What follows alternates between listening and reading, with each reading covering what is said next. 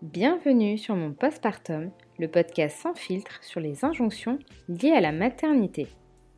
Je m'appelle Sarah, je suis naturopathe et réflexologue, mais également maman de deux enfants. J'ai décidé de créer ce podcast afin de lever le voile sur les tabous et les non-dits de la maternité postpartum. Natacha débute son postpartum avec une naissance traumatique. S'ensuit alors un long chemin pour se retrouver entamer une thérapie et rééquilibrer son quotidien bouleversé par ce nouveau rôle de mère. Nous avons eu le plaisir d'échanger sur divers sujets. Du manque de sommeil qui tourne à l'insomnie chronique, au chamboulement que la Covid a provoqué lors de sa reprise du travail, en passant par sa réflexion autour des injonctions liées à la productivité et à la parentalité. Natacha nous livre son histoire avec une extrême simplicité et beaucoup de douceur. Bonne écoute. Salut Natacha. Bonjour Sarah. Bienvenue sur mon Passepartum. Je suis vraiment contente de t'avoir euh, près de moi, hein, entre guillemets, si on peut dire ça aujourd'hui. Euh, merci pour l'invitation. Alors Natacha, je vais d'abord te laisser te présenter. Alors je m'appelle Natacha, donc euh, j'ai 37 ans. Je vis à Fribourg, euh, dans le sud de l'Allemagne, à une trentaine de kilomètres euh, de la frontière avec l'Alsace. J'habite ici depuis 7 ans avec mon conjoint et notre, petite fille qui a fêté ses deux ans en février dernier. Voilà. Et je partage mon temps de travail entre l'enseignement de l'anthropologie dans un lycée international, donc j'ai des classes de première et terminale. Et puis aussi la création de, contenu sur mon blog euh, Écovert. Bah c'est super, c'est un sacré programme au quotidien. oui, ça remplit bien mes journées. Aujourd'hui, comme tu t'en doutes, hein, on va parler de maternité. Et, mhm. euh, et moi, ce qui m'intéresserait, c'est de savoir si toi, tu as toujours souhaité avoir des enfants. Alors, c'est euh, un souhait qui, qui, a évolué au fil, au fil du temps. Euh, je dirais que toute jeune, pour moi, avoir des enfants, c'était une évidence. Quand je dis toute jeune, c'était quand j'étais enfant. Je me projetais euh, euh, régulièrement dans une vie de couple et de famille. Euh, et puis en, grandissant, ce, désir-là s'est atténué. Et puis il est revenu, et puis il est reparti. Voilà, ça ça a beaucoup évolué au fil du temps, euh, jusqu'à il y a quelques années où, euh, après quelques années de. Euh, plusieurs années avoir été en couple avec mon mari, le désir est, revenu et s'est accentué et on a pris la décision bah, d'essayer de fonder une famille. Et à ce moment-là, quand le désir euh, était revenu, si je puis dire, ou même mhm. plus jeune, quand, quand, quand, ça faisait partie de, de ta projection, est-ce que tu avais euh, une certaine visualisation de la maternité? Est-ce que tu avais un fantasme, une projection particulière?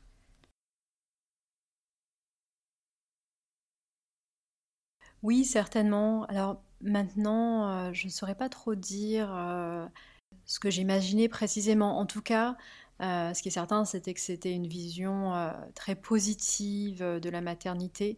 et, je m'imaginais très, très épanouie dans, dans, mon rôle de mère. j'ai toujours eu j'ai toujours pris beaucoup de plaisir à interagir avec les enfants, avec les jeunes de manière plus générale. Et donc, euh, je m'étais toujours dit qu'avoir des enfants, euh, ce serait euh, quelque chose qui, m'apporterait bah, beaucoup de joie, beaucoup de bonheur au quotidien. Donc, tu m'expliquais la dernière fois que tu as eu des difficultés à concevoir. Est-ce que tu peux nous, en parler, nous raconter comment tout ça s'est passé? Oui. donc, au bout d'un an d'essai, non fructueux, j'ai consulté ma gynécologue qui qui s'est assuré de, qui a fait un bilan euh, hormonal euh, et qui s'est aussi, qui s'est aussi assuré euh, que tout allait bien au niveau de l'ovulation. et passé ces étapes, on a décidé d'aller voir un peu ce qui se passait à l'intérieur. Donc, on a programmé une hystéroscopie. et ça, c'était en janvier 2018. Et, et là, au réveil, on m'a annoncé que j'avais de l'endométriose. D'accord. Euh, ce qui a été un, gros choc pour moi parce que euh, je dirais que j'ai la chance euh, de n'avoir eu aucun autre symptôme en fait, à part, à part l'infertilité. et c'est vrai quand on entend parler d'endométriose, très souvent c'est associé à, la douleur et à, vraiment de très grosse souffrance. voilà, du coup, je, je, suis tombée de haut. et voilà, au cours de cette opération, toutes les lésions ont été enlevées, retirées. et à ce moment-là, on m'a dit que ben, voilà, j'étais certainement, j'avais certainement plus de chances de tomber enceinte, mais que, euh, que l'endémétriose ne, bah, ne, se soignait pas et que, et que ça reviendrait quoi, à partir du mm. moment de toute façon où j'ai mes règles. Euh, oui, il y a une évolution, quoi. voilà, tout à fait, exactement. Donc, je me suis sentie un peu, un peu sous pression à ce moment-là. Euh, et je me suis dit, ben, voilà, il faut. enfin bon, je, je, je savais pas trop à quoi m'attendre. On a quand même euh, pris un rendez-vous euh, euh, dans un centre de PMA. suivant les recommandations de ma gynécologue, qui à partir de ce diagnostic m'a dit de toute façon, voilà, ce serait un, frein à une potentielle grossesse et que il fallait, voilà, vu que ça faisait déjà un moment qu'on essayait, vu mon âge aussi, elle me conseillait de pas trop perdre de temps. Donc elle m'a dit voilà, ça, ça n'empêchait pas de continuer d'essayer et, euh, et, en même temps bah, de prendre un peu les devants euh, pour, euh, pour, se, pour pouvoir essayer de... Voilà. D'accord. pardon, je suis désolée, je, j'ai du mal à trouver mes mots. Mais, il n'y a aucun souci. donc voilà, ça nous a... On, après, la, après l'opération, on a décidé de... De d'essayer de voir ce que ça donnait et en même temps on, on a pris les devants, on a quand même pris un rendez-vous dans un centre de PMA euh, euh, qu'on ne pouvait pas avoir tout de suite de toute façon. On l'a eu six mois après, donc euh, on savait que le processus serait long si besoin. Donc voilà, on s'est organisé pour. Et puis finalement, quelques mois, bah, six mois, six mois après l'hystéroscopie, j'ai pour la première fois de ma vie ressenti le besoin de faire un test de grossesse. Et, euh, et à 15 jours de notre rendez-vous euh, au centre de PMA, euh, j'ai découvert que j'étais enceinte. Donc vraiment... C'est incroyable. Je me considère très très chanceuse dans, dans ce parcours-là. Oui.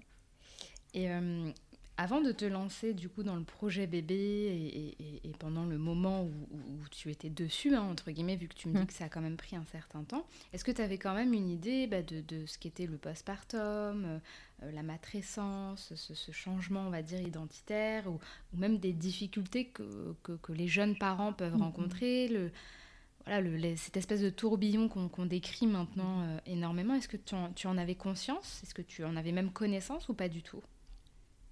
Je crois que j'avais jamais entendu parler euh, de postpartum euh, ni de matrescence. Pourtant, euh, j'ai beaucoup de parents dans mon entourage. La plupart de mes amis avaient déjà des enfants depuis longtemps pour certains et certaines. et c'est des, termes qui ne m'étaient pas du tout familiers et j'étais pas du tout consciente des difficultés qu'on pouvait rencontrer euh, après la naissance d'un enfant, ni même de ce que euh, de tout ce que ça impliquait en fait. Hein. Hmm. Euh, j'étais très concentrée sur la grossesse et sur l'accouchement en fait à ce moment-là. Et tu as, tu as eu aucune personne de ton entourage qui t'aurait peut-être éventuellement alerté ou, ou, en tout cas amené le sujet histoire que tu n'avances pas en terrain inconnu? Absolument pas. Absolument pas. Je pense que d'une part, c'est lié au fait que j'ai peut-être pas euh, posé les bonnes questions euh, à mon entourage et aussi du fait que, avec le recul aujourd'hui, je me dis, je pense que c'est une période de, la vie, de la maternité, de la parentalité qui est, qui est assez tabou finalement. dont les difficultés sont très tabous en tout cas. Hmm. voilà, donc vraiment, pour moi c'était ça n'a jamais fait partie des, sujets que j'ai abordés avec, avec mes amis, alors qu'on parlait de, sujets très personnels, très intimes euh, euh, et très profonds. mais quand je prenais des nouvelles, à aucun moment l'une d'elles m'a dit c'est difficile, au-delà de bon bah la nuit a été compliquée, mais, mais sinon ça va quoi. Enfin, mmh. ça s'arrêtait là en fait au niveau des difficultés. Euh, ouais, j'ai pas souvenir qu'on m'ait partagé autre chose que j'ai pas assez dormi et je suis fatiguée. Et une fois que tu es devenue maman, bon, on y reviendra après euh, sur le processus, l'accouchement, tout ça, mais quand tu es devenue maman, est-ce que tu as senti qu'il y a eu des langues qui se sont déliées ou encore une fois, euh, ça restait très, très basique J'ai passé une mauvaise nuit et puis on mhm. passe à autre chose? Oui, pour, euh, oui dans, beaucoup de cas, j'ai trouvé que les langues euh, se sont déliées euh, à partir du moment où, en fait, moi, j'ai commencé à parler de mes difficultés.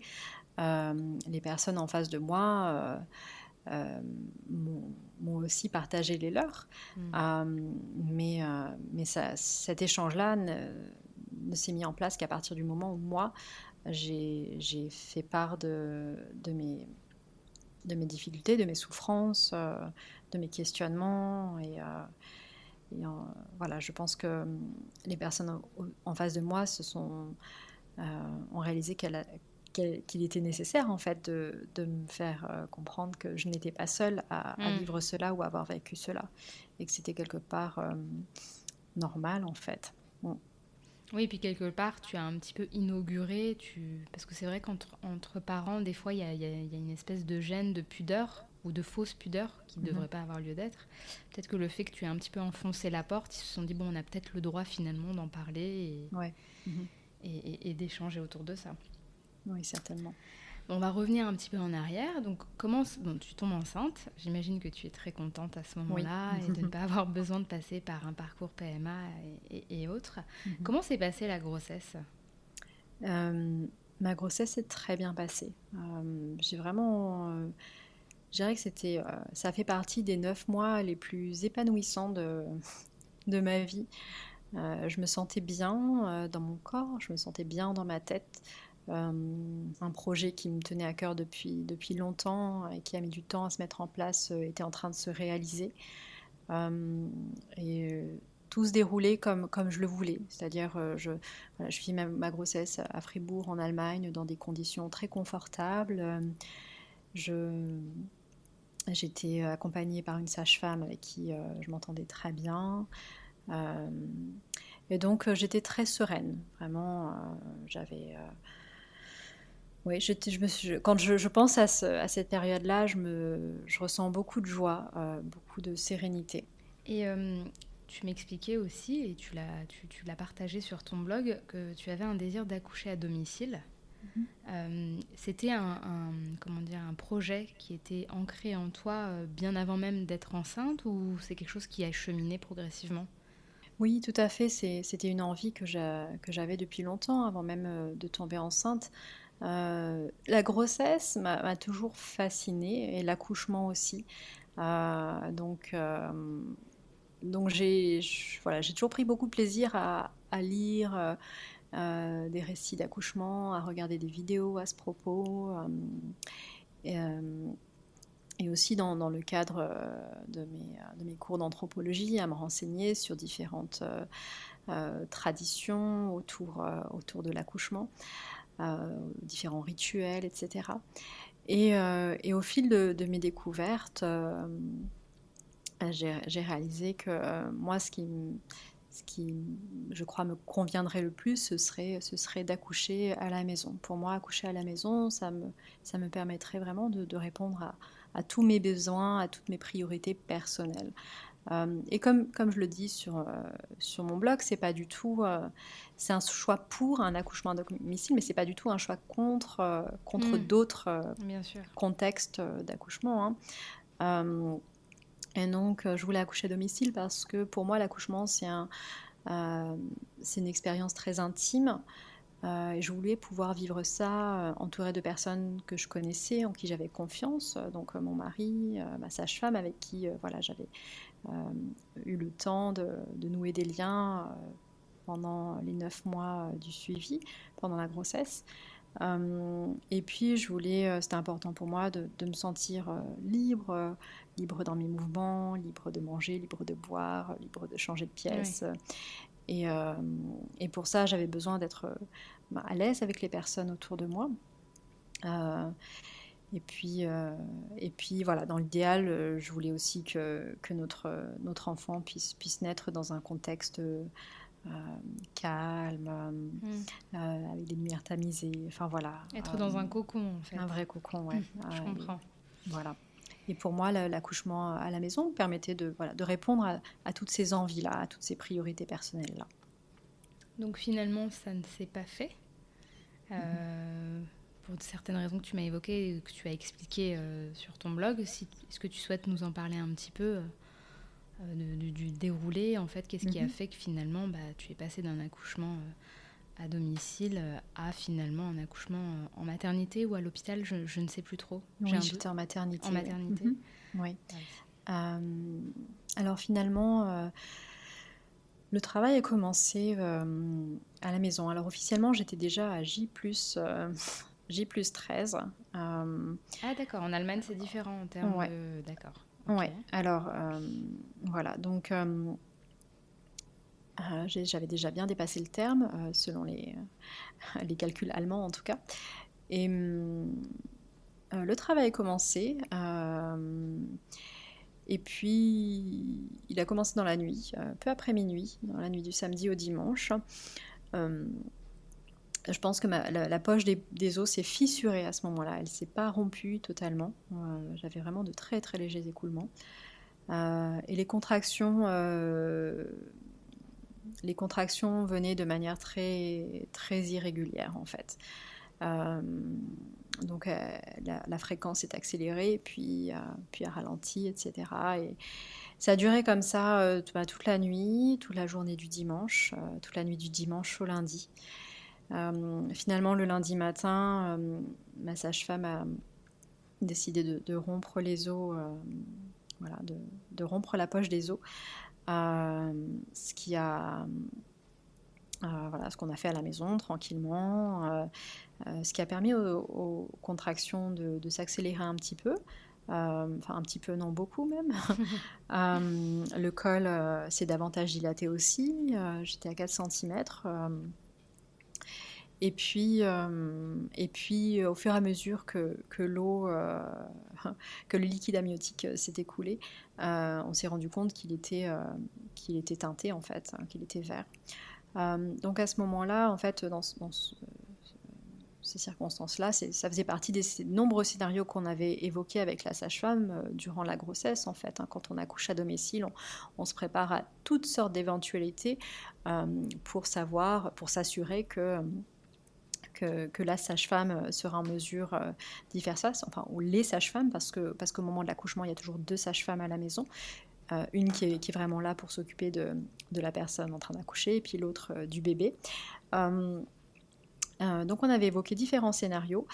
Euh, pour, que je sache dans quel cas de circonstances il faudrait éventuellement être transféré à la maternité, euh, soit moi, soit mon bébé, etc. Euh, donc je, savais, j'ai su tout de suite en voyant la, la, couleur de la poche des os ce que ça voulait dire. Alors ça voulait dire que il y avait des chances donc, que le bébé était en, détresse et que euh, qu'il avait euh, lâché son méconium.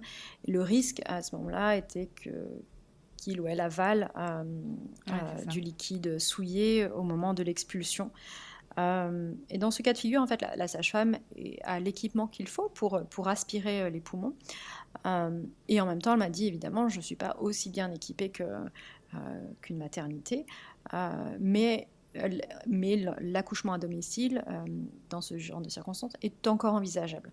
Or moi, je m'étais toujours dit, à partir du moment où il y a le moindre risque, que ce soit pour euh, notre bébé ou, pour moi, euh, je choisirais de, transférée à la maternité. Voilà. Du coup, voilà, j'ai pas, j'ai pas dû réfléchir très longtemps hein, parce que c'est une réflexion que j'avais déjà eue en amont. ma valise était d'ailleurs prête, donc j'étais vraiment parée à cette éventualité-là. Euh, et, donc aux alentours de midi le lundi, euh, après donc à ce moment-là ça faisait euh, ouais, 36 heures je crois hein, que, le travail a commencé. On, est parti pour la maternité, la sage-femme nous a accompagnés. voilà. et tout allait bien. Enfin, je veux dire, le, monitoring était, positive dans le sens où le, bébé allait bien, les, battements du cœur étaient toujours bons, réguliers. il n'y avait aucun signe de détresse en fait. Hein. Hmm. et moi aussi, j'allais bien. donc à ce moment-là, pour moi, les, les, choses suivaient leur cours. Et, et arrivé à la maternité, J'étais quand même très très fatiguée. Ça faisait à ce moment-là deux nuits que je n'avais pas dormi, euh, deux jours que je n'avais quasiment rien mangé. Euh, donc physiquement, j'étais quand même, euh, je, tirais vraiment sur mes forces. mais mentalement, j'étais encore très sereine.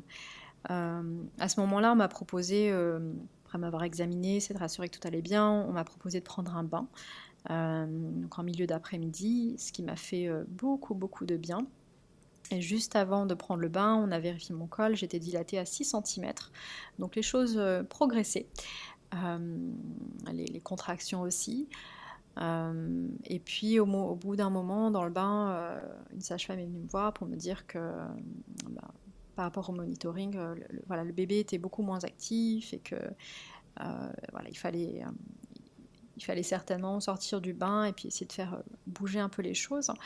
donc je suis sortie du bain et à ce moment-là, on, a regardé mon col et euh, le col, en fait, c'était euh, resserré à 4 cm. Ah euh, ce qui est vraiment enfin, très rare. Et moi, d'après ce que je comprends, c'est le genre de choses qui arrivent quand, quand la, personne qui accouche est dans une situation très stressante, ne se hmm. sent pas en sécurité, n'a pas confiance peut-être en les personnes qui l'entourent. Ce qui n'était absolument pas mon cas. Vraiment, je me sentais, je me sentais bien. J'étais bien entourée, euh, les personnels, le personnel qui m'entourait était très attentif, très bienveillant. Donc euh, voilà, j'ai pas compris comment, comment, comment ça a pu euh, mm. m'arriver en fait. Hein. Donc voilà, et à ce moment-là, ça faisait bien une, quarantaine d'heures hein, que le travail avait commencé. Avait commencé on m'a expliqué que, que ça faisait déjà bien longtemps et qu'il était temps, la, poche des os étant, étant rompue en plus, il, voilà, il fallait vraiment trouver un moyen d'accélérer les choses euh, et d'aider en fait, hein, d'aider le bébé à sortir et à, rendre les contractions plus efficaces. Donc euh, à ce moment-là, on m'a fait une injection d'ocytocine. D'accord. Et, euh, et, pour moi, c'est vraiment à partir de ce moment-là que tout a basculé. j'ai eu l'impression de de perdre le contrôle total de mon corps. Jusqu'à ce moment-là, en fait, j'accueillais euh, chaque contraction plutôt sereinement. J'avais vraiment l'impression, je la sentais venir et, euh, hmm. et j'avais fait des séances d'hypnonaissance qui m'avaient vraiment aidé à, appréhender chaque nouvelle contraction avec le souffle. Et pour moi, ça a été très très efficace en fait. Hein. Je pense que c'est ce qui m'a vraiment aidé à, tenir euh, une bonne quarantaine d'heures avec voilà, plusieurs contractions euh, par heure. Euh, sans, bah, voilà, sans, sans, perdre pied. Sans, perdre pied, c'est ça. Euh, mais là, je, je voilà, je, ces contractions pour moi venaient de nulle part en fait. Hein. Vraiment, je, ne les sentais pas venir. J'avais l'impression qu'on m'enfonçait vraiment un, couteau dans le ventre à chaque fois de manière très soudaine et inattendue. Euh, et, très vite en fait. Enfin, je dis très vite. Je ne sais pas si ça a pris plusieurs minutes ou, euh, une demi-heure ou plus, mais en tout cas ben, très rapidement, j'ai dit euh, voilà, c'est insupportable. Je, ne peux pas continuer comme ça. Et mon mari à ce moment-là, qui, qui avait bien enfin voilà, qui, me soutenait, qui me disait un, tas de choses pour me rassurer, pour, pour, euh, pour me donner un peu de force et de courage, continuer sur sa lancée. Et puis, euh, bah, je voyais bien qu'il ne m'entendait pas, en fait. Donc, je crois, voilà, à un moment donné, je, je, crois, je crois que c'est vraiment à partir du moment où j'ai lâché des injures et euh, qu'il a compris que non, là, vraiment, quand je dis que j'en pouvais plus, c'est que vraiment, j'en pouvais plus. donc, on m'a proposé une péridurale que j'ai accepté avec beaucoup, avec un réel soulagement. Euh, et ça, ça m'a, voilà, j'ai vraiment, ça m'a apaisé physiquement.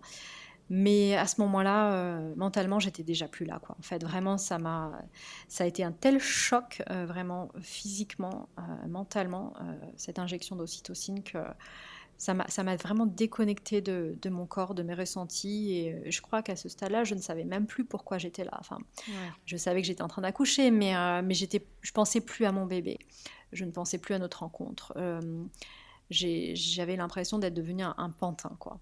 non pas que je me sentais manipulée, hein, pas du tout. tout se faisait avec mon consentement, j'étais consciente, je comprenais, j'acquiesçais tous les, toutes les décisions qui étaient prises, mais, mais je, je ne contrôlais plus rien et je ne ressentais plus rien en fait. voilà. Et ce qui fait qu'à partir de ce moment-là, moi, je, moi, j'ai apprécié physiquement de ne plus ressentir ces, douleurs extrêmes, mais, euh, mais je, je, ne me sentais plus portée par quoi que ce soit, en fait. Euh, donc, je me suis laissée porter par, euh, par le personnel médical. et on, a attendu un petit moment, et puis, et puis arrivé à à 9h, 21h, le lundi soir. Donc à ce moment-là, ça faisait euh, à peu près 40, 46, 45, ouais, 45, 46 heures euh, que le travail a commencé. Un moment quand même. Euh, on m'a dit, écoutez, là, voilà, je, vous avez vraiment tout fait, le bébé a tout fait. On vous laisse encore une heure pour essayer de faire quelques exercices pour essayer de d'aider le bébé à vraiment bien s'engager, faire pression sur le col, euh, voilà. Euh, si au bout d'une heure euh, rien n'évolue, on, sera obligé de, faire une césarienne, voilà. Mais vraiment, moi, jusqu'à ce moment-là, j'avais pas du tout, du tout envisagé la césarienne. J'étais vraiment, ouais, c'était.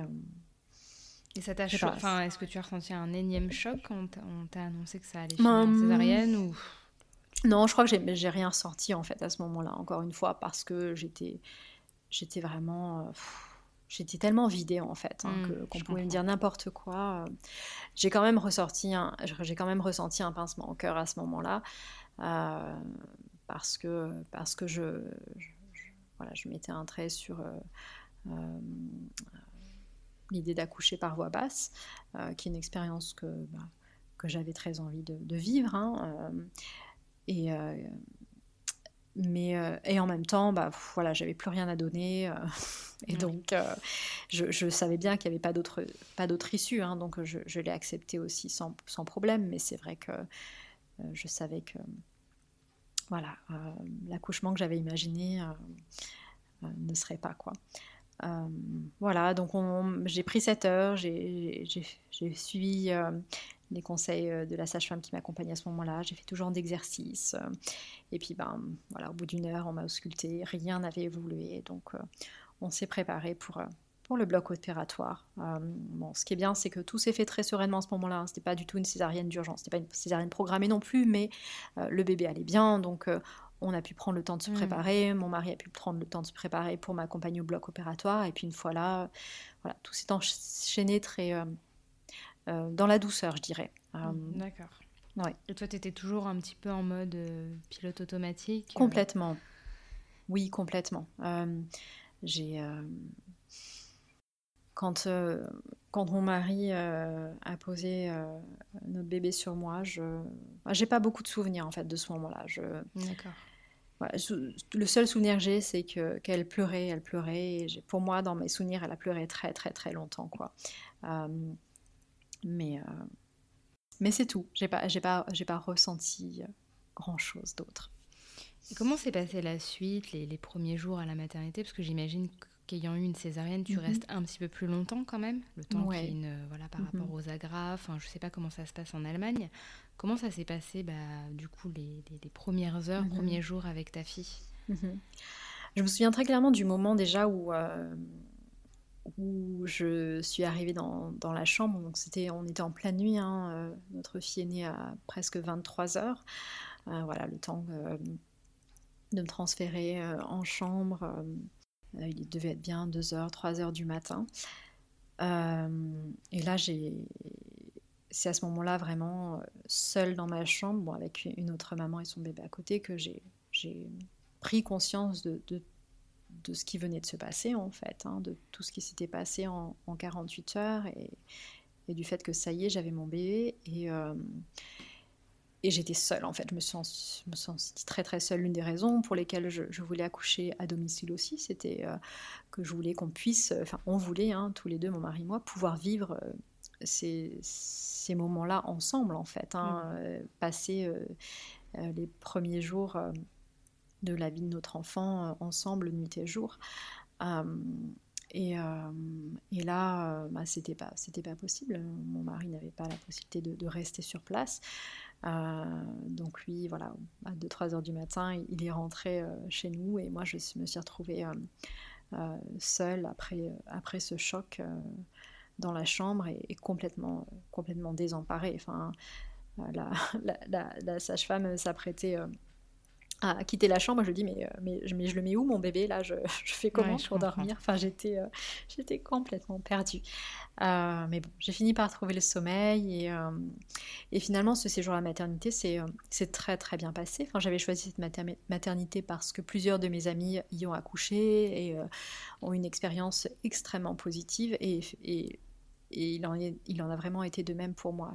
J'étais entourée de personnel très doux, très bienveillant, très attentionné très présent.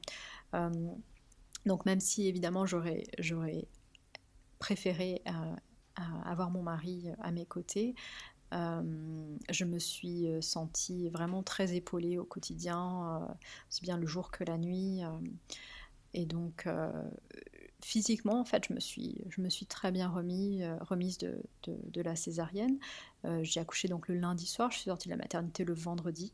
Euh, bon, bien sûr, hein, j'étais euh, J'étais pas très mobile, je pense que c'est pareil euh, quand on accouche par voie basse de toute façon, mais, mais, mais j'ai bien récupéré et je suis sortie de la maternité physiquement en, assez bonne forme. Hmm. Et émotionnellement et mentalement, comment tu te sentais à ce moment-là? Bah, Pas très bien. dès le lendemain de l'accouchement, j'ai réalisé que j'avais j'avais mal vécu les choses. Enfin, à ce moment-là, c'est pas forcément ce que je me disais, mais en tout cas que c'était euh, penser à mon accouchement, ça me plongeait vraiment dans une dans un ouais, méli-mélo d'émotions euh, que je trouvais mmh. insupportable en fait. Je, je, fondais en larmes en fait. Hein. À chaque fois que je pensais à mon accouchement ou qu'on me posait des questions sur mon accouchement ou qu'on évoquait mon accouchement, je, je pleurais en fait. J'étais euh, prise de sanglots inconsolables. Euh, donc j'ai très vite senti que c'était euh, un point sensible. Euh, et en même temps, voilà, la plupart des gens autour de moi me disaient ah, bah, c'est les hormones, c'est les hormones. Pour moi, il y avait plus que ça. Hmm. les fameuses hormones. ouais, qui sont responsables de tout. voilà, donc très vite, j'ai senti que pour moi, c'était vraiment un sujet sensible et qu'il y, y avait, quelque chose à, quelque chose à travailler en tout cas. Hmm. Et qu'est-ce que tu as fait du coup pour pour travailler là-dessus, pour ne pas rester euh, voilà, sur cette douleur, cette difficulté euh euh, bah, Déjà, ce qui m'a aidé, c'est que j'en ai, très rapidement, enfin très vite, j'ai senti que ça n'allait pas, donc j'en ai parlé à ma sage-femme.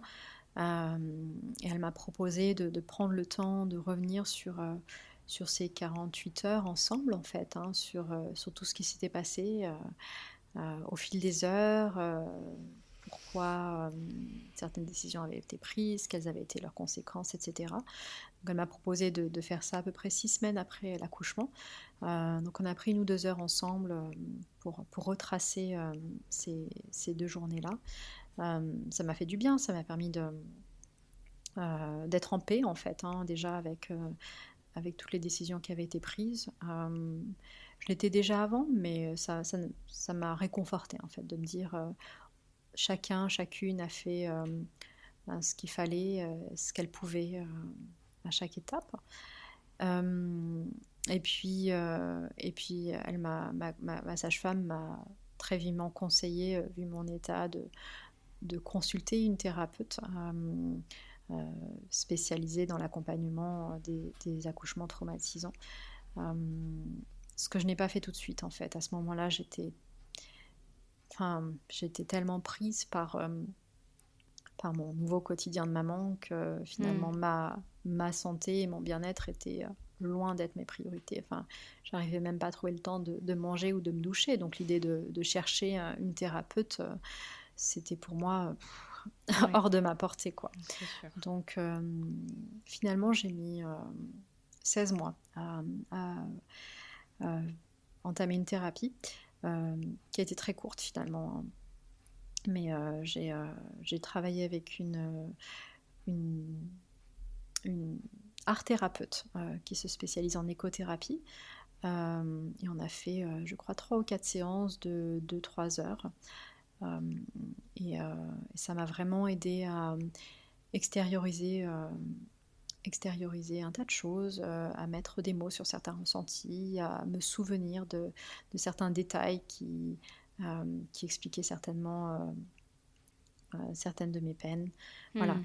Sachant que pendant 16 mois, j'ai continué de, de, parler de mon accouchement, alors avec pas tout le monde, hein, mais avec des personnes qui étaient vraiment à l'écoute et, et, et, sensibles aussi à mon mal-être, ce qui m'a permis voilà, d'évacuer quand même beaucoup de choses au fil du temps, mais c'était pas suffisant. C'était pas suffisant, suffisant, je le voyais bien parce que, parce que pendant ces 16 mois, euh, à chaque fois que je repensais à mon accouchement, je pleurais.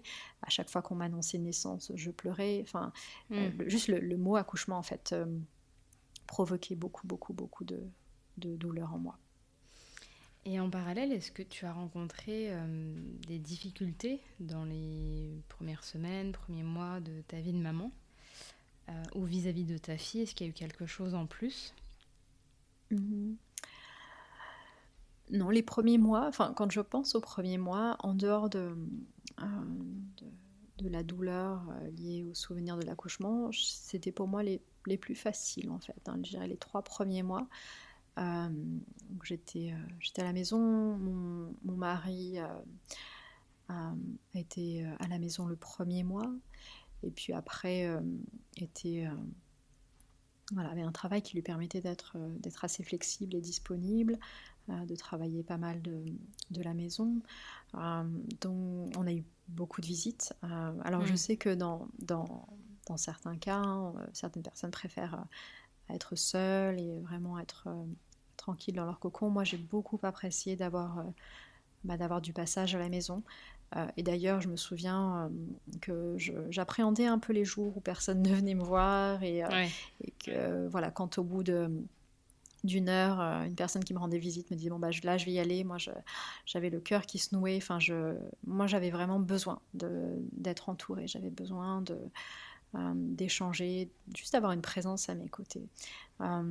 et les premiers mois, j'ai bénéficié de, de, ces, voilà, de, ces présences.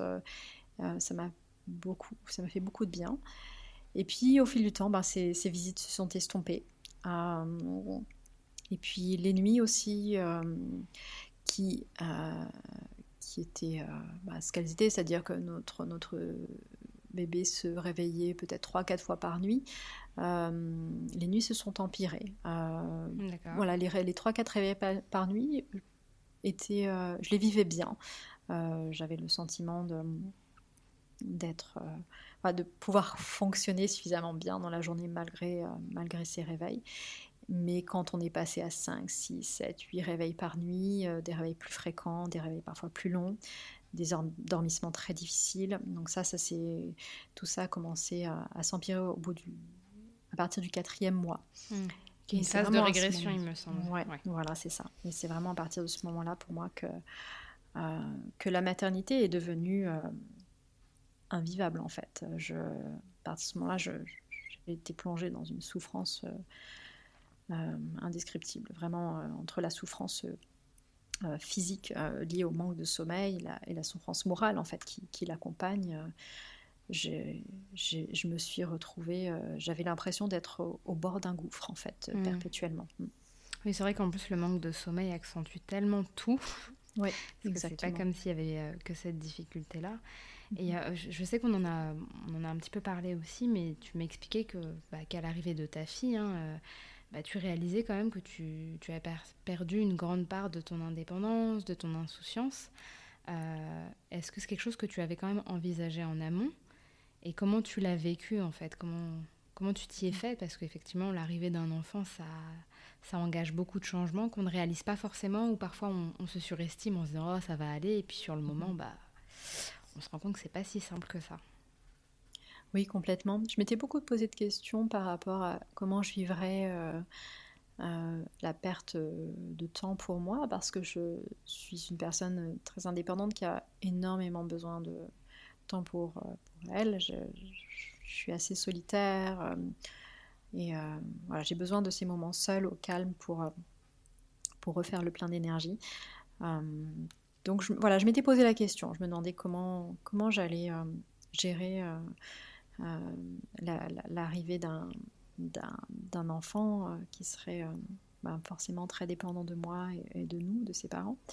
Euh, mais j'avais pas du tout euh, réalisé à quel point ce serait perturbant en fait. Et je me souviens d'une euh, plusieurs personnes me l'avaient dit, euh, me dit oh, bah, en fin de grossesse, profite, profite, profite. et puis euh, j'avais l'impression de, je, je, comprenais pas en fait. Je me disais profite de quoi? Enfin, comme si j'avais l'impression qu'on m'annonçait qu'il allait m'arriver quelque chose de terrible en fait une fois, une fois que j'aurais accouché, et que donc avant ça, il fallait vraiment que je profite de la vie quoi. Et, et je comprenais pas. Et maintenant aujourd'hui, tu vois, je, je, je, crois comprendre le message qu'il y avait derrière. Et, et, et c'est vrai que non pas que je ne profitais pas de la vie avant, pas du tout, au contraire. Euh, mais, mais je, moi, je, j'avais pas du tout, j'avais complètement sous-estimé en fait euh, ce qu'impliquerait cette perte d'indépendance et, euh, et d'insouciance et d'inconscience, comme tu dis. je n'avais pas réalisé à quel point ce, ça, ce serait une souffrance en fait pour moi et que ce serait associé à un, manque d'épanouissement mmh. personnel j'ai vraiment eu le, sentiment que qu'en devenant maman, euh, je me mettais complètement de côté. Pas juste un petit peu en fait, mais vraiment complètement. Euh, et du jour au lendemain, ma vie, euh, mes envies, mes plaisirs n'avaient plus de place en fait. Et, et, et en parallèle, tout ce que je faisais au quotidien, prendre soin de mon enfant, finalement, c'était pas du tout une source d'épanouissement pour moi. Euh, Parce que tu l'as gardé euh, à temps plein Comment ça se passait? Oui, j'étais en congé parental pendant un an. D'accord. Et puis après, on a enchaîné avec le confinement. Donc, au ah moment où moi j'aurais dû reprendre le travail, voilà. Il, y en a, eu beaucoup dans ton, dans ton cas de figure. Hein, oui, j'imagine bien. Mm. Et euh, comment, enfin, comment ça se passe actuellement? Parce que tu as, est-ce que tu as repris le travail? Est-ce que mhm. Qu'est-ce que tu as pu mettre en place pour essayer de retrouver un certain équilibre entre ta propre personne et ton, ton rôle de maman? Comment tu arrives à articuler tout ça? Euh, Je suis pas sûre de bien y arriver encore. Euh, euh, ce qui s'est passé, donc, c'est qu'en février dernier, j'ai repris le travail. Euh, j'ai repris le travail à temps plein. et puis trois semaines après, on était confinés. Euh, les crèches fermées, donc euh, je me suis de nouveau retrouvée à la maison, euh, mon mari aussi, avec, avec notre, notre enfant à temps plein. après une année où moi j'avais vraiment vraiment besoin de, de reprendre, pas juste reprendre une activité professionnelle, mais, mais juste retrouver du temps pour moi, quoi, pour être mmh. sans avoir à me préoccuper du bien-être de mon bébé 24 heures sur 24. Hum, et donc, je me suis sentie euh, punie, en fait, quand, euh, quand l'annonce du confinement est tombée et que je me suis retrouvée à la maison, de nouveau, à m'occuper de mon enfant, 24 heures sur 24. J'ai vraiment l'impression qu'on me voulait du mal, en fait. Hein. Et, euh, et, donc là, je c'était très difficile parce que je m'étais raccrochée pendant de nombreux mois euh, à, cette, date-là, février 2020, pour moi, ça devait vraiment être euh, une période libératrice. Euh, et, en fait, ça n'a pas du tout été le cas. donc, tous, mes mots, en fait, hein, se sont exacerbés à ce moment-là. Et moi qui pensais pouvoir commencer à remonter la pente, en fait, je suis descendue encore plus bas. Et puis, en fait, ce confinement a eu un très très gros impact sur mon travail parce que je n'ai pas pu euh, euh, avancer euh, sur, sur mes cours de la rentrée suivante comme je l'avais envisagé. j'ai repris les cours en septembre en présentiel, pas du tout préparé. Et, hmm. et ce qui fait que mon année scolaire, là, qui, qui se termine, s'est très très mal passé. Donc les choses se sont améliorées au niveau de, enfin de voilà, mon quotidien de maman, j'ai les, enfin voilà, ma fille, euh, ma fille grandissant, et puis on a aussi, euh, on a consulté une spécialiste du sommeil l'été dernier, donc euh, mmh. à, 16 mois, notre enfant on a trouvé les clés qu'il nous fallait pour lui permettre d'avoir un sommeil serein et autonome. donc elle a, retrouvé des, nuits, enfin elle a, découvert les joies de nuit complète et, d'endormissement, voilà. mais pas moi, mais ah non, bon? mais, pas, ah, mais, pas moi du tout. au contraire. Et donc c'est c'était c'était étonnant. Et puis, j'aurais été la première à, me dire bon, ben voilà, ça va aller. Euh, moi, maintenant, je vais pouvoir dormir. Et en fait, euh, moi, j'ai commencé à ce moment-là à ressentir une, fatigue extrême. que J'étais fatiguée avant hein, aussi. Hein, pendant les 16 premiers mois, elle ne dormait pas beaucoup et, euh, et que les nuits étaient hachées. J'étais fatiguée, mais pas à ce point-là, en fait. À partir du moment, j'ai l'impression qu'à partir du moment où moi, j'ai pu commencer à, dormir des nuits complètes, mon corps a réalisé combien il en avait besoin. Et donc ça s'est extériorisé par une fatigue encore plus extrême pour m'obliger à dormir encore plus. Et, euh, et comme j'ai repris le travail dans des circonstances très très difficiles, euh, j'étais euh, j'étais constamment stressée, j'étais constamment sous hmm. tension, j'allais au travail la boule au ventre. Et, et donc ce, stress a eu un impact bah, sur mes nuits. j'ai commencé à faire des insomnies et j'ai continué en fait de me réveiller plusieurs fois par nuit. Donc ma fille, elle dormait et moi, elle m'a toujours pas en fait. Ah, ça, donc, doit être dur quand même. Hein. Euh, voilà, donc euh, je j'ai moi aussi du coup euh, commencé un accompagnement au sommeil avec une, spécialiste du sommeil des adultes, un accompagnement que je termine là d'ailleurs à la fin du mois. Euh, et donc les choses commencent petit à petit à se remettre en place. Euh, mais c'est vrai que c'est pas parce qu'un bébé dort que, que, les parents derrière vont eux aussi retrouver euh, des nuits complètes et, reposantes. Et puis je réalise là aussi grâce à cet accompagnement que je n'étais pas du tout au fait de tout ce qui se passait en fait physiologiquement pendant le postpartum mais et de toutes les carences que je pouvais avoir et de l'importance de me reminéraliser. Enfin bon, un, tout un tas de choses en fait euh, qui font que, qui expliquent aujourd'hui pourquoi, pourquoi j'ai tant de mal en fait à, sortir de, de, cette fatigue morale, de cette fatigue physique. Hmm. Euh, à laquelle je n'étais pas du tout préparée et pour laquelle je n'étais pas, à laquelle j'ai pas du tout été euh, accompagnée pour, pour, y faire face. Donc aujourd'hui, voilà, ça fait plus de deux ans et je, je commence à remonter la pente. Euh, là, depuis quelques semaines, j'ai vraiment l'impression d'être sortie du tunnel, vraiment. Euh, mais parce que, parce que je retrouve euh, des, nuits plus reposantes, parce que l'année scolaire se termine et que donc je vais pouvoir vraiment tourner la page après une, une année scolaire qui a été moralement éprouvante pour moi. Et puis voilà, et puis parce que, parce que je retrouve euh, euh, des journées complètes euh, pendant lesquelles j'ai la possibilité de me concentrer sur mon travail sans être interrompue. voilà. je comprends. Et puis tu sais, enfin, je ne sais pas si tu en as eu connaissance, mais on dit, on parle beaucoup du postpartum qu'il durerait six semaines, voire mm-hmm. trois mois. Mais dans les faits, on réalise que ça peut aller jusqu'à deux ans. Mhm. Euh, parce qu'il y a tous ces chamboulements que tu, expliques très bien, comme le sommeil, comme des carences qu'on a déjà même lors de la grossesse, mais qui ne sont pas forcément prises en charge, qui, qui s'amplifient avec le postpartum et qui après se distillent dans le temps. Donc euh, c'est vrai que souvent on voit que des mamans commencent un petit peu à, sortir la tête de l'eau vers les un an, un an et demi, voire deux mhm. ans. Donc euh, en tout cas c'est cool, ça permet de te dire que là il n'y a que le meilleur qui t'attend. J'espère. Et, euh, et, du coup, avec tout ça, vu que ça fait quasiment deux ans, qu'est-ce que la maternité a fait évoluer euh, ou, changer chez toi? L'une des choses que j'ai trouvé euh, le plus difficile à vivre, c'était le fait, comme je disais plus tôt, de ce manque d'épanouissement en fait. J'avais l'impression de ne plus faire quoi que ce soit qui est vraiment d'intérêt ou qui soit peut-être reconnu, valorisé par la société.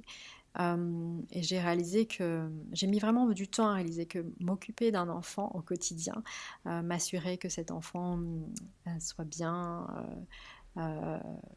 voilà, s'épanouisse, se sente accompagné, se sente aimé, et m'assurer voilà, de répondre vraiment à tous ses besoins, ou de, là, des besoins physiologiques, c'était, c'était, c'était énorme en fait. Hein. Mm. Mais, mais je, je j'arrivais pas à, à m'y retrouver en fait. Et euh, j'ai mis du temps à, arrêter de vouloir faire autre chose pour avoir le sentiment de faire quelque chose d'intéressant dans mes journées. et c'est vrai que je réalise que j'ai, pendant longtemps, jusqu'à ce que je devienne maman en fait, associé épanouissement à l'accomplissement de, de, tâches diverses, euh, que ce soit via le travail ou autres, qui sont euh, reconnues et valorisées par la société. Euh, et donc je dirais que ce que ça a changé pour moi, c'est vraiment, ça m'a aidé vraiment à me détacher d'une certaine productivité, mmh. d'un certain, voilà, il y a des journées où, enfin, voilà, j'arrive beaucoup plus facilement maintenant à réellement ne rien faire, ou en tout cas ne rien faire euh, de productif ou de rien faire qui, euh, qui, soit, qui soit reconnu euh, ou valorisé. Mm. alors que c'était pas du tout le cas avant. Même si avant, tu vois, j'avais tendance à dire je ne fais rien ou je prends du temps pour moi. Ce temps pour moi, il était toujours quand même utilisé pour pour faire des choses euh, qui, qui me nourrissaient, qui, euh, qui m'instruisaient, euh, qui apportaient quelque chose à quelqu'un ou qui m'apportaient quelque chose à moi. Il y avait quand même toujours cette notion de productivité derrière. voilà, et je pense que vraiment pour moi, un des plus gros changements, c'est ça. C'est aujourd'hui arriver à, à, me détacher de, de cette de ces injonctions à la productivité qui nous touchent tous, hein, qu'on soit parents ou non. Bien sûr. Mais qui euh, s'accentue, je trouve, avec la parentalité. Oui, parce, que... exactement, ça s'accentue parce que le rôle de, parent n'étant pas valorisé, enfin moi en tout cas j'ai eu l'impression que j'étais plus rien en fait et que je, ne faisais, que je ne faisais plus rien de ma vie et que, et que du coup euh, j'avais l'impression de me dégrader intellectuellement, de me dégrader physiquement, enfin vraiment en tous les plans et de ne plus valoir rien. Euh, et ça, c'était c'était très très dur à vivre. Euh, ouais. Alors que c'est paradoxal, mais c'est là où on fait le plus de choses, je trouve. Mhm. Surtout quand on essaye d'avoir une vie euh, active, comme tu le mhm. dis, ou de se nourrir intellectuellement. Bah, gérer les premières semaines, premiers mois, premières années d'un enfant, plus tout le reste en parallèle, je, crois que c'est les années les plus productives, mhm. entre guillemets. Et bah, en tout cas, c'est cool que tu arrives maintenant à te détacher de cette injonction qui nous épuise hein, et, et qui ne nous est pas profitable. Euh, toi, euh, de ton côté, si euh, tu avais dans ton entourage une future mère ou une jeune accouchée, quel serait le conseil ou les conseils, ou en tout cas une recommandation, si elle, si elle te sollicite, hein, bien sûr, mhm. pour mieux vivre bah, l'après, en fait, mhm. pour mieux vivre son entrée dans la maternité, mhm. parce qu'on sait maintenant que c'est vraiment pas simple et qu'on est rarement seul dans cette situation. Moi, j'aurais vraiment aimé que que les mamans de mon entourage euh, me parlent plus ouvertement de, leurs difficultés. Donc je dirais euh, poser des questions aux personnes qui sont ouvertes, bien sûr, hein, aux mamans euh, de leur entourage, sur comment elles ont vécu, comment elles vivent le postpartum, afin, afin de s'imprégner de, différents récits, de différentes expériences. Euh, voilà, réfléchir à l'après en fait. Moi j'étais vraiment concentrée sur la grossesse et l'accouchement. J'avais pas du tout réfléchi à l'après, un petit peu quand même. Enfin, j'avais, j'avais rempli mon congélateur, euh, des petites choses comme ça, sur le côté pratique, mais, mais finalement pas suffisamment en fait. Hein. J'avais pas réalisé que euh, que les difficultés, enfin que le, quotidien serait difficile pendant très longtemps, surtout en étant, en vivant à l'étranger, sans soutien familial, à proximité au quotidien. Euh, donc je dirais aussi de, s'assurer d'avoir des personnes sur qui compter autour de soi si on en a envie. Je sais que tout le monde n'a pas forcément envie de, visite euh, après la naissance ou n'a pas envie euh, de recevoir du monde, mais en tout cas s'assurer de, pouvoir appeler quelqu'un si, besoin et oser demander de l'aide. Il y a aussi des livres que j'ai lus plus récemment que j'aurais aimé lire euh, avant, euh, bah, durant ma grossesse en tout cas, euh, bon, qui ont été publiés après, mais je pense notamment au livre Ceci est notre postpartum, Bien sûr, qui est génial. Weisman.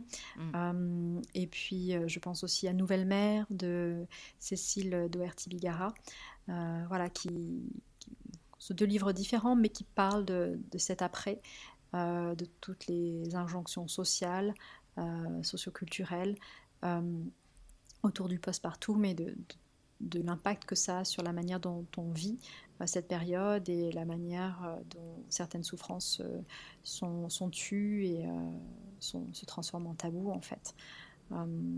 voilà, donc je, dirais ben, réfléchir à l'après en fait et, en parler avec les personnes qui sont passées par là. et lire un petit peu sur, ce à quoi ça peut ressembler pour s'y préparer, en tout cas mentalement, pour que, pour que si des difficultés surviennent, on ne se sente pas, pas seul, on ne se sente pas mmh. euh, inapte en fait dans notre, dans notre rôle de mère. Parce que moi souvent, ce qui m'a beaucoup pesé, souvent je me suis dit euh, en, voyant, en voyant ma fille euh, voilà, grandir et tout allait bien pour elle hein, vraiment. Et souvent je me suis dit mais je la, je, je, elle ne mérite pas une mère comme moi et, moi je mérite pas enfin voilà elle, elle, ne mmh. me mérite enfin voilà je ne mérite pas cet enfant euh, parce que je me sentais toujours pas, pas suffisamment bien et pas suffisamment reconnaissante et, euh, euh, et trop égoïste. voilà. Et je pense que je ne suis pas la seule finalement à avoir ressenti tout ça. Oh que non. ouais. Et comment tu te sens bah là actuellement, aujourd'hui Comment ça va? Aujourd'hui, ça va, ça va bien. Je crois que c'est vraiment là, depuis quelques semaines, c'est la première fois en un peu plus de deux ans euh, que, que, je peux dire ça va bien. Euh, je dirais que vraiment la dernière fois, quand je, pense à, à, la Natacha euh, heureuse que j'ai pu être, la dernière fois où je me vois, j'arrive à me voir et à me sentir vraiment heureuse, c'était pendant ma grossesse.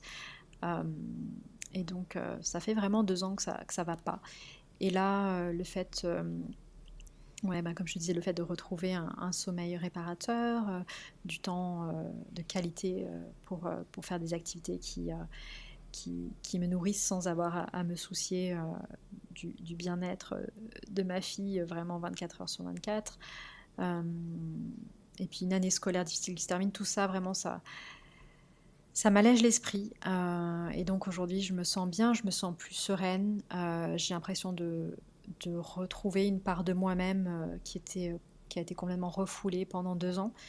Euh, voilà, c'est-à-dire euh, retrouver une certaine créativité, une certaine envie de, faire des choses, une certaine confiance en moi aussi, parce que mm. pendant deux ans, j'ai eu l'impression d'être complètement d'avoir le cerveau mort en fait. Hein. Je, enfin, je, trouvais plus mes mots, je n'arrive plus à lire, je me sentais complètement euh, perdu en fait, hein, euh, en tout point. Et donc là, j'ai l'impression de commencer à me retrouver. Et, euh, et aussi, je, je me sens un peu plus forte. Enfin, j'ai le sentiment de d'avoir les ressources en moi et autour de moi pour faire face à la suite. je, je, pense, je ne sais pas si le plus dur est derrière moi, mais en tout cas, je sais que voilà, si j'ai pu euh, faire face à tout ce que j'ai vécu, euh, je pourrais faire face au reste et je me sens aujourd'hui euh, beaucoup plus capable d'identifier mes besoins et de, de chercher les ressources dont je pourrais avoir besoin pour, pour me soutenir aussi. Bah, écoute, c'est super tout ça. c'est très positif. merci beaucoup Natacha de, de, nous avoir partagé un bout de ton histoire. Euh, je te souhaite vraiment le meilleur pour la suite. Hein. Euh, toi, ta fille et, ta vie professionnelle. Euh, à très bientôt, Natacha. Merci beaucoup, Sarah.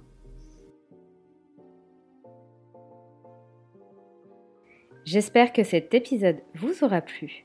Pour soutenir mon postpartum, n'hésitez pas à mettre une étoile, à commenter pour nous faire part de votre ressenti et à partager cet épisode pour le diffuser au plus grand nombre.